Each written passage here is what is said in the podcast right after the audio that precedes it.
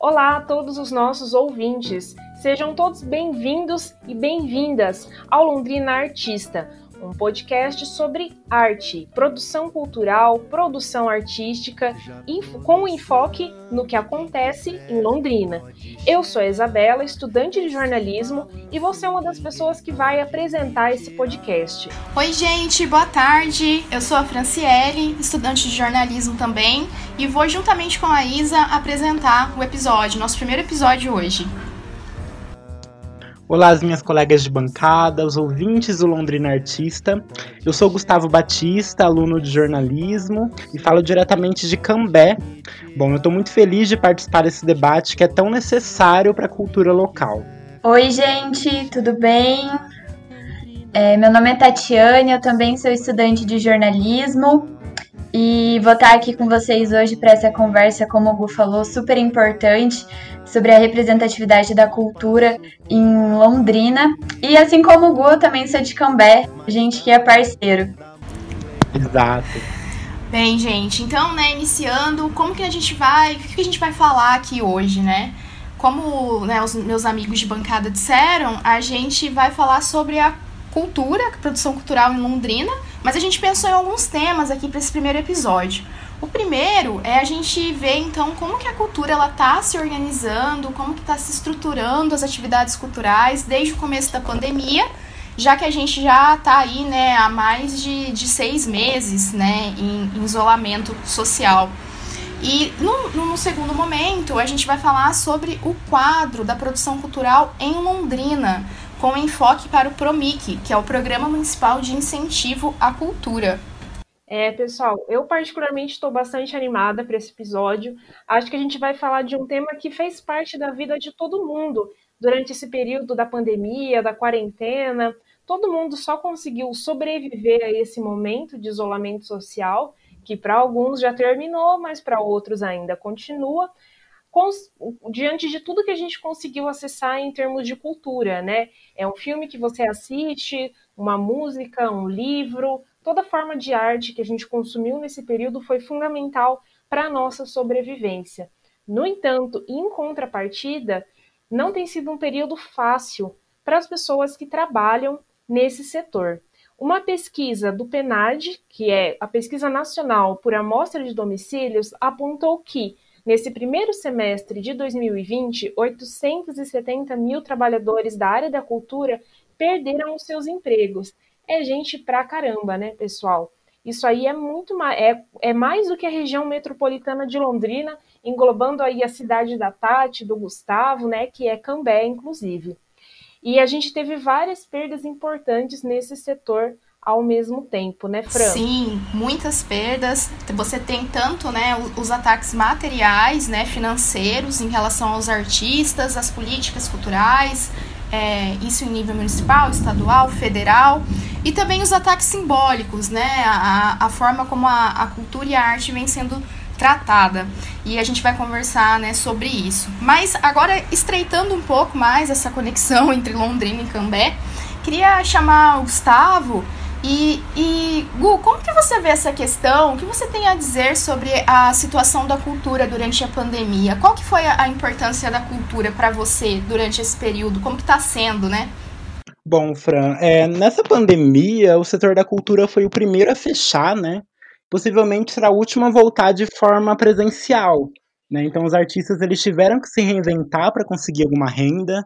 Tivemos aí a Lei de Emergência Cultural Adir Blanc, que muitos lutaram para ser contemplados. Temos os chapéus virtuais, que ajudam a arrecadar verbas. E diversas lives sendo feitas nas redes sociais, né? Então, mesmo com a pandemia, os projetos estão acontecendo e são extremamente importantes para para a saúde mental das pessoas, né? Então a gente pode usar como exemplo local as diversas peças de teatro que são transmitidas ao vivo, o lançamento de músicas. Aqui em Londrina, a gente teve recentemente o lançamento de canções dos cantores Porfírio, do Dan Murata. Então, ainda mais com o impulso das plataformas digitais, os projetos não morreram e continuam contemplando os amantes da arte. Sim, eu acho que uma, uma, uma questão né, que, que marca bastante a, a cultura na pandemia e as artes é que você tem ali, via redes sociais, né, a internet de maneira geral, uma disseminação dessas artes.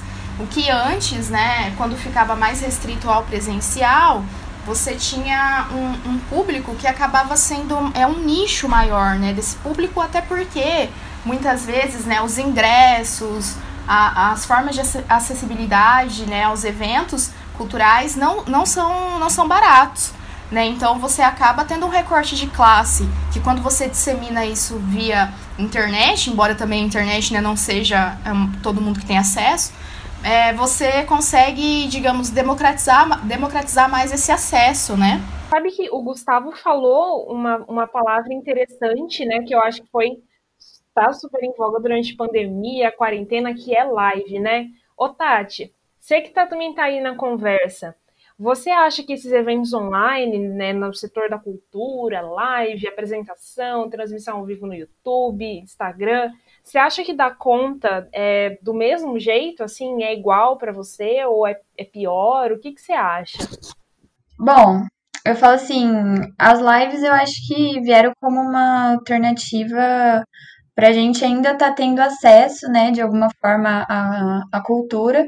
E foi bem importante até no começo, assim, como uma forma, né, que vários artistas estavam usando para auxiliar é, muitas pessoas que estavam sofrendo com a com a pandemia, né? Mas assim, eu acho que para mim não é a mesma coisa, sabe? É, é diferente você estar tá lá, você você sentir aquilo, sabe? É, você ter aquele contato do, do público em si, sabe? De todo mundo ali junto. É, assim, e hoje também, né, como, como até a Fran comentou, já faz mais de seis meses que a gente está nisso. E não sei vocês, mas eu praticamente já não aguento mais olhar para essas telas. Eu quero é ficar longe disso. eu não quero olhar mais para isso. Eu tô fugindo disso, né? Então, assim, eu acho que foi bem, foi bem legal, importante no começo. Até no começo o pessoal tava bem, é, assim, bem entusiasmado com isso. Só que eu acho que agora já, é, já tá um pouco saturado, sabe? Lógico que é importante, mas eu, eu vejo isso e eu, eu sinto falta do presencial mesmo. Acho que não é a mesma coisa. Gente, vocês acreditam que eu até sonhei que eu tava num teatro lotado outro dia? Ai! Nossa, é um sonho, Nossa. literalmente. Eu sonhei que eu tava num lançamento de livro, gente. E aí lá na, fila, né, pra pegar autógrafo, nada modesta, eu achando que eu tava no lançamento de um livro da Angela Davis. E aí, eu estava na fila, entendeu? Angela Davis em Londrina pra me dar um autógrafo.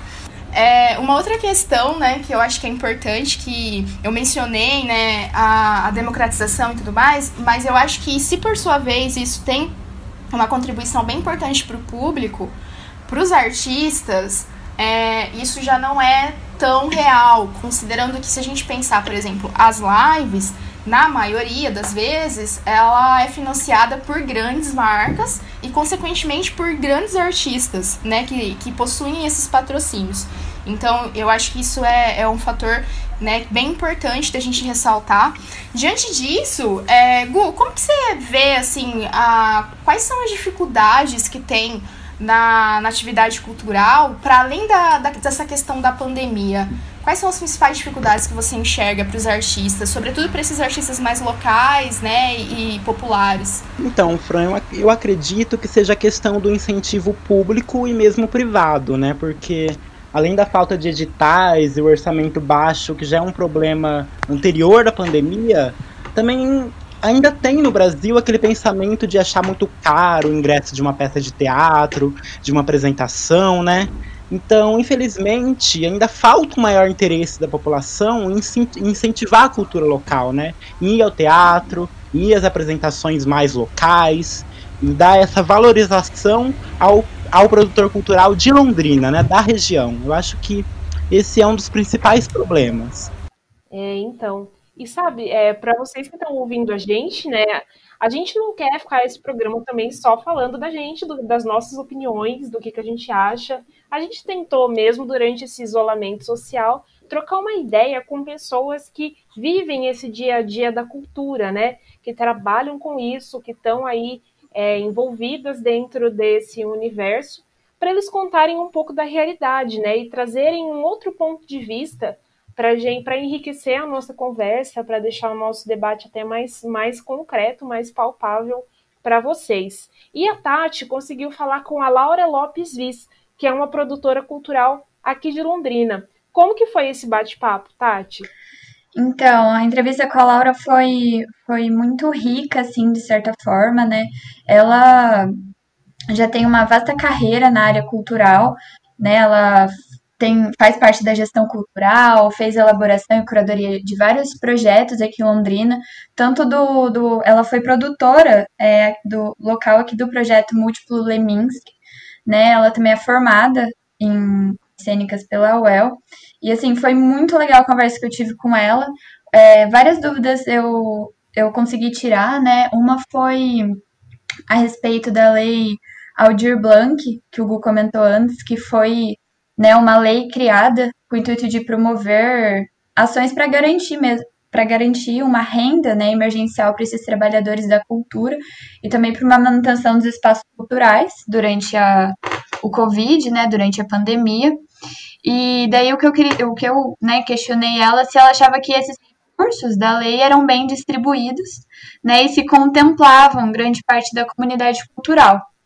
A lei ela, ela vem é, de um processo super legal, ela conseguiu né, ser aprovada, porém é uma lei muito aberta que deixou muita coisa a ser definida pelo, pelos municípios e pelos estados. Londrina, por ser uma cidade que já tem um programa de incentivo à cultura, né, o PROMIC, que nós já falamos, tem um, um, uma boa experiência em como gerir esse, esse dinheiro público e fazer os chamamentos nesse processo agora de, de pandemia, é, vários agentes se integraram a esse processo, que tornou o, o processo muito bacana porque foi criado o Fórum de Cultura, né? O conselho tem sido muito atuante, é, o setor cultural realmente sofreu uma perda imensa, imensurável, não dá para dizer ainda quais são as perdas, dá para a gente ver hoje, né, os espaços fechados, as pessoas sem trabalho e a gente ainda tem alguns projetos rodando e alguns setores trabalhando de forma online, mas a gente não consegue dizer ainda qual é o impacto disso na economia do setor cultural e na vida de muitos desses trabalhadores. Uma outra coisa que eu é, queria entender da Laura era qual foi a importância né, da internet para a manutenção dos projetos culturais, visto que agora tudo está rolando é, via Wi-Fi, né? E se nas telas dava para ter o mesmo aproveitamento das apresentações presenciais, que foi até uma questão que a gente colocou aqui em cima, ela comentou também um pouquinho sobre isso. Posso citar um exemplo super legal. Foram alguns projetos de oficinas que aconteceram pelo Promic esse ano, oficinas Quinoarte e o REC Oficinas, do pessoal do Grafatório, que aconteceu, aconteceram várias oficinas de capacitação online, né, através de plataformas, onde eles conseguiram ampliar é, o número de atendimentos, ao contrário do que foi planejado para as oficinas presenciais. E no final, né, Tati, a Laura deu aí uma, é, um balanço do que, que a gente conseguiu, é, de certa forma, acho que entre aspas, positivo, talvez algo de bom que a gente conseguiu construir na, né, durante esse período da pandemia. Sim, né, um período que algumas vezes a gente achou que é, as coisas muitas vezes não, não ia caminhar, né, é, foi bem interessante porque, por meio da internet também, outras pessoas conseguiram, não só de Londrina, mas outras pessoas também conseguiram é, acessar esses projetos, né? E aí, né, falando em projeto, eu, eu perguntei para ela qual, quais dicas que ela daria para quem pretende iniciar o projeto cultural, para quem tem uma ideia de um projeto cultural e quer colocar isso em prática, né, mesmo em plena pandemia. Adapte o seu projeto para trabalhar nesse formato. Isso não vai ser para sempre. Nós vamos viver esse momento, mas a gente não pode deixar os projetos na gaveta para quando tudo passar voltar a trabalhar. Então comece, tá? Essa é a dica que eu daria para você que pretende começar algum projeto. E outra coisa que eu tinha né, interesse em perguntar para a Laura, principalmente agora movida pela, pelas eleições, que o Marcelo Bellinati foi reeleito, era quais seriam os desafios para essa segunda gestão né, do Bellinati na pasta da cultura e quais ações precisariam ser feitas é, pelo governo para aumentar, então, os recursos que ela comenta que são bem escassos da Secretaria Municipal de Cultura. Os desafios municipais para a pasta da cultura, eles continuam os mesmos, tá? A gente precisa de reforma nos equipamentos culturais municipais, a gente precisa que o Zaqueu volte a funcionar, a gente precisa que o projeto do Teatro Municipal continue, seja retomado. E a gente precisa que no mínimo 1% do orçamento venha para a cultura. Esse mínimo é, de 1% pode não ser nada para a prefeitura, mas nem isso a gente tem hoje. Essa fala da Laura, assim, é, me deixa bem triste de certa forma, por ver como que é, a cultura ela está sendo colocada em segundo plano, né, hoje em dia pelos governos e isso é muito triste, muito triste mesmo. E então, para trazer um pouco mais de esperança no coração, eu perguntei para a Laura como que ela achava que seria a volta das atividades presenciais no setor cultural. E quais aprendizados né, que ela e os, art os artistas e os produtores tiraram, conseguiram tirar da pandemia é através da arte. É através da arte que nesse ano a gente conseguiu é, viver dentro de casa, viver com imensas restrições, sem, sempre sem problemas maiores, né? É com música, é com, com artesanato, é cuidando né, da, das questões familiares e entretenimento, muito cinema. É isso. Muito legal essa contribuição da Laura, né? Fica aqui, se a Laura ouviu o nosso programa, e a gente espera que sim, fica aqui o nosso agradecimento a ela por ter topado participar. Com certeza a gente ouviu uma pessoa que está dentro desse cenário enriquece muito o nosso debate, enriquece muito a nossa conversa, né?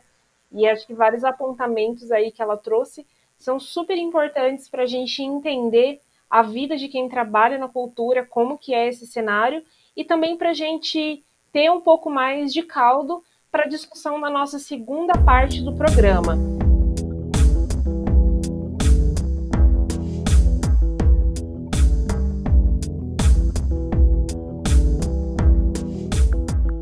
Bom, gente, então voltando agora com a segunda parte do nosso programa, agora nós vamos falar sobre o PROMIC, né, que é o Programa Municipal de Incentivo à Cultura, e que vem passando aí por algumas dificuldades, né, como o Gu comentou, é, antes, já problemas que já existiam antes da pandemia, mas que se intensificaram né, durante a pandemia. É, pessoal, o Promic já é um programa que tem alguns anos em Londrina e vários projetos super importantes para a cidade são construídos através dele, né? Só para explicar mais ou menos para o nosso ouvinte como ele funciona, imagino que isso vai ser esclarecido melhor lá na frente, mas é só para dar uma geralzinha e dando aí um, um pequeno spoiler para vocês. O Promic é, é diversos produtores culturais da cidade podem inscrever os seus projetos. Ele tem o Promic tem várias categorias, é um edital publicado pela prefeitura. E aí os projetos que vencem nas categorias ganham é, uma verba, tem projetos de 10 mil reais, 20 mil, 30 mil, para desenvolver um projeto durante um ano. E aí, é, esses produtores que ganham, que ganham o edital, eles depois têm que prestar contas de como foi usado esse dinheiro, o que, que eles fizeram. Então, tem vários, várias, é, por, por, exemplo, um projeto bem bacana que teve no Promic no passado, que foi uma oficina de teatro para mulheres que sofriam algum tipo de violência doméstica. Então, elas tentavam, é, para elas tentarem ressignificar a experiência da violência através da arte. Tati, você já tinha ouvido falar do Promic antes? Eu Sim, tinha ouvido falar bem superficial, mas não sabia é, o quão importante esse programa era para a cultura londrinense. É, e também ainda não tinha é, ido atrás realmente para conhecer. Eu acho que, que a gente tem que lembrar né, que uma da, das perdas importantes que por conta desse esvaziamento do Promic que aconteceu esse ano foi o fechamento, né, gente, da Vila Cultural Cemitério de Automóveis. Né, que ela teve que fechar esse espaço, era um espaço né, de, que impulsionava a disseminação de literatura, de poesia, entre outras artes. E aí, então, depois de 13 anos de, de existência, é, o projeto teve que encerrar por falta de recurso. É, em uma entrevista ao portal Tem Londrina, a Cris Viana, diretora do espaço, colocou né, que não teve mais como manter é, o espaço e também com a pandemia, devido à a, a, necessidade né, de não, não fazer aglomeração e, consequentemente, não fazer evento, foi ainda mais difícil né, para conseguir é, recursos.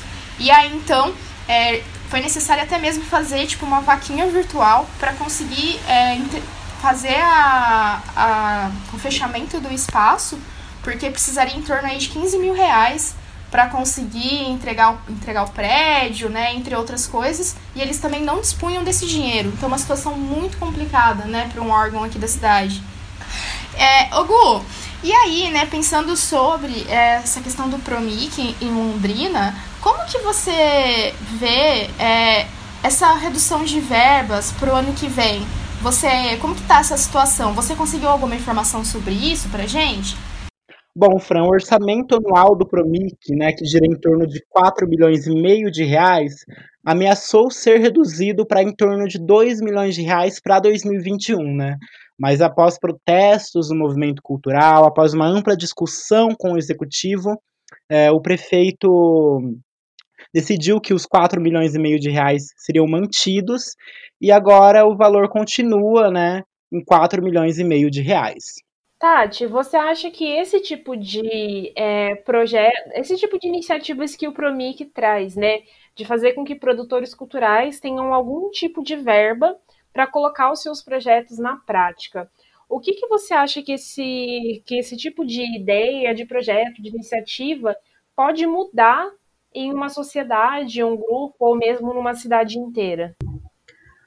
Olha, eu acho que pode mudar muita coisa, né? Principalmente, eu acho que uma palavra que me vem à mente é incentivo, a incentivar mesmo a, as pessoas a colocar os seus projetos em prática, né? Visto hoje que a gente está em uma sociedade que é, coloca a cultura muitas vezes em, em segundo lugar.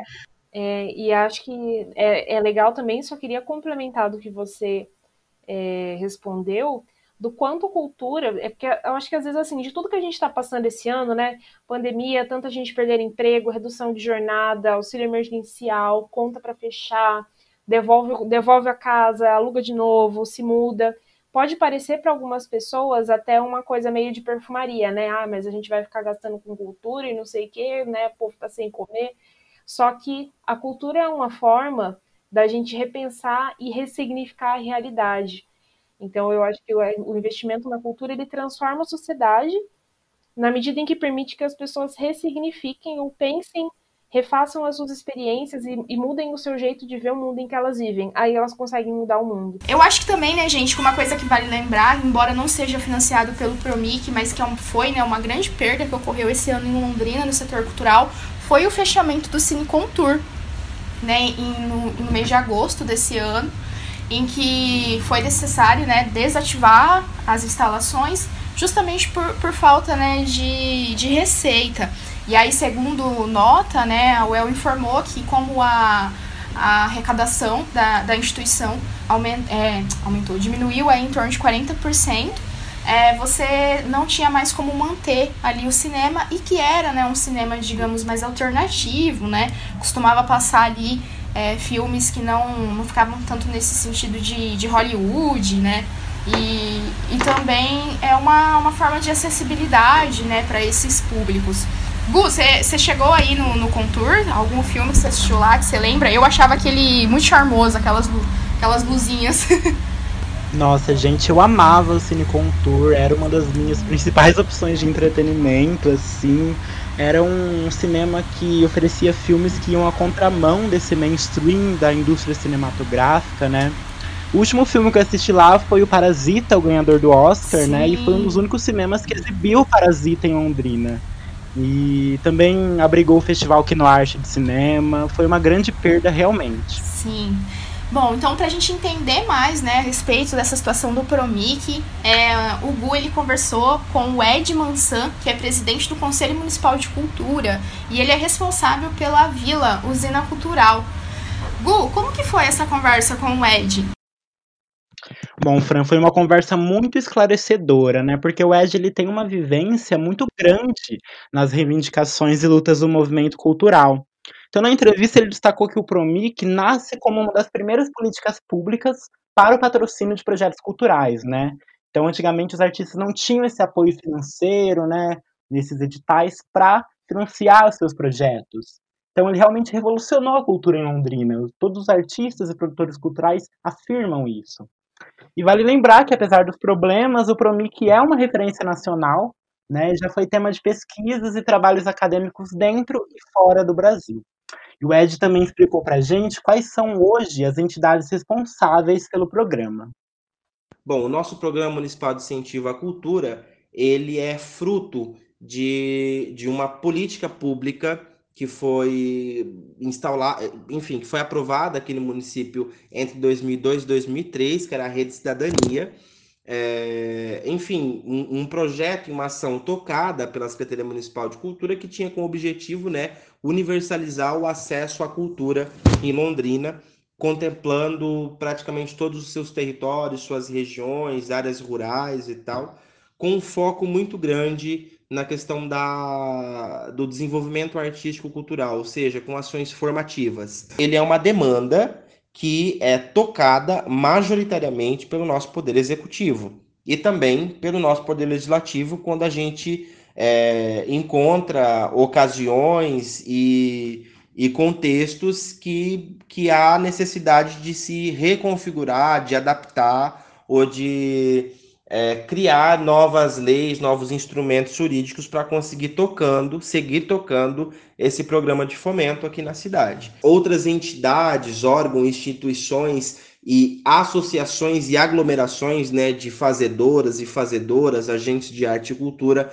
também somam força de trabalho é, junto com a Secretaria de Cultura para poder tocar essas demandas.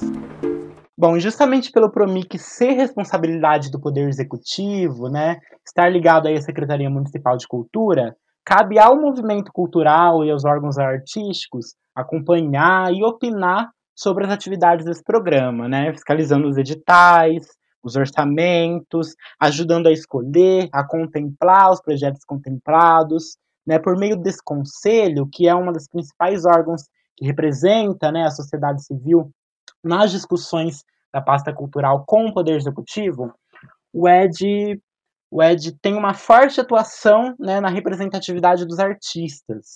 Em outra fala, ele, que também é ator e produtor, destacou as dificuldades que o orçamento dessa área e o Promic sofreram esse ano. Vamos ver. O fato, enfim, desse contexto de pandemia e de uma série de problemas é, relacionados a, a receitas e a recursos do município nesse contexto fizeram que os editais não fossem publicados. Isso mantém a classe artística e trabalhadora dessa cidade num alerta constante, numa agonia, numa aflição muito grande, é, porque, enfim, ao contrário, inclusive, das publicações que esperávamos, é, essa gestão municipal ela fez cortes, né? ela contingenciou recursos da pasta da cultura. Neste ano de 2020, ainda também sofremos um corte de 2 milhões de reais na pasta da cultura, dos quais 1 milhão e 50 mil reais saíram do Fundo Especial Incentivo a Projeto Cultural, que é da onde vêm os recursos do Promic. Bom, e algo que é importante destacar é que a verba anual do Promic, né, que como eu disse gira em torno de 4 milhões e meio de reais, ela não é atualizada há muito tempo, praticamente desde a implementação do programa. Então, o Ed contou que se houvesse uma correção inflacionária, o orçamento do Promix estaria girando aí em torno de 9 milhões de reais, que para vocês terem uma ideia é o dobro do valor aplicado atualmente. Realmente ele precisa de uma atenção maior aí na questão do orçamento. Bem, eu acho que, a, que essa conversa com, com o Ed, né, Gu, ele traz muitos elementos para a gente pensar, né, essa situação de como que é necessário que se tenha recursos e que se tenha também, né, além da questão financeira, uma legitimidade, né, para esses artistas, né, que eles sejam ouvidos e que tenha diálogo né, entre os poderes públicos, entre prefeitura de Londrina e todas essas demandas. E não só nesse período durante a pandemia, mas durante todo o período. Porque né, a cultura e as artes de maneira geral, ela tem essa importância extremamente significativa para a vida das pessoas, para o momento político, em todas as dimensões da vida, né? Eu acho que um outro elemento que é, que é bem importante também é a gente pensar como que isso chega, por exemplo, nas escolas, como que, que se dá o ensino das artes nas escolas, né? Como que isso é reproduzido, o tanto de vida que é promovida por todos esses grupos e como que como que cria, né, esse diálogo com a sociedade, quais são os grupos da sociedade que têm acesso a tudo isso. É, a gente teve esse ano, né, o festival de dança e, e, o, e o Filo, né, que acabaram aí tendo que ser remarcados, né, por conta da, da pandemia, mas a gente teve alguns eventos de Londrina que, que continuaram, né, por exemplo, a gente teve o Festival de Cinema daqui no Arte, vai rolar agora no início de dezembro o Festival Inter Internacional de Música, né, em versão online, então é, o quanto que, que isso é importante para para não só para a vida das pessoas, mas também para popularizar né, a cidade. Eu acho que, que isso é bem importante. Exatamente, Fran. Uma coisa que vale ser analisada é que nas campanhas é, desse ano, que aconteceram recentemente, é, foram poucos os candidatos que apresentaram propostas né, na TV, no rádio, na imprensa em geral, sobre cultura. Né? A gente teve aí propostas em diversos setores, mas a cultura não foi é, tão contemplada tanto nas propostas quanto nos debates e nos planos de governo, né? É uma pena. Bem, pessoal, a gente está chegando aqui ao final do nosso programa. É, fica também o nosso agradecimento ao Ed, espero que ele escute esse trabalho, né? Por ter também se disponibilizado, assim como a Laura, a responder, a participar do, desse, dessa nossa atividade, desse nosso episódio do podcast. E, enfim, é, foi uma alegria estar com vocês aqui. Espero, a gente espera que, sobretudo, esse episódio tenha feito vocês pensarem, né? Que eu acho que pensar, mudar, refletir é o maior saldo que a gente pode trazer, que a gente pode tirar da, da arte, desse todo esse movimento cultural. Muito obrigada por terem ouvido até, por terem nos escutado até aqui. Eu sou a Isabela e a gente se encontra numa próxima? Sim, gente. Até um próximo episódio. Eu sou a Franciele. Nos acompanhem na página da, da UEL Sonora, nas redes sociais. É isso aí. Obrigado às companheiras de bancada. Obrigado aos ouvintes. A gente se encontra numa próxima. Até! Muito obrigada, gente. É sempre um prazer estar com vocês. É, encontro vocês no próximo episódio. Até mais! Bem, para finalizar o episódio, fique com nossa indicação musical Preto é o Poder. Eu sinto na pele a cor do amor e o brilho que ela tem. O sangue é raro, o cabelo é bafo, nem vem que não tem. Na base do afro, com a força do axé, você vai me conhecer. Eu sou preto, bicho afeminado, puro poder programa foi apresentado e produzido por mim, Franciele Rodrigues, e Isabela Alonso. Os repórteres são a Tatiane Pívaro e o Gustavo Batista. Recebemos orientação da professora Mônica Kazeker. Os trabalhos técnicos e a identidade visual são da Tainara Junqueira. Usamos as seguintes trilhas sonoras: Dirty Hods, de Kevin MacLeod, Preto é Poder, de Dan Murata, e Já Tô no Samba, de Paulo Vitor Poloni.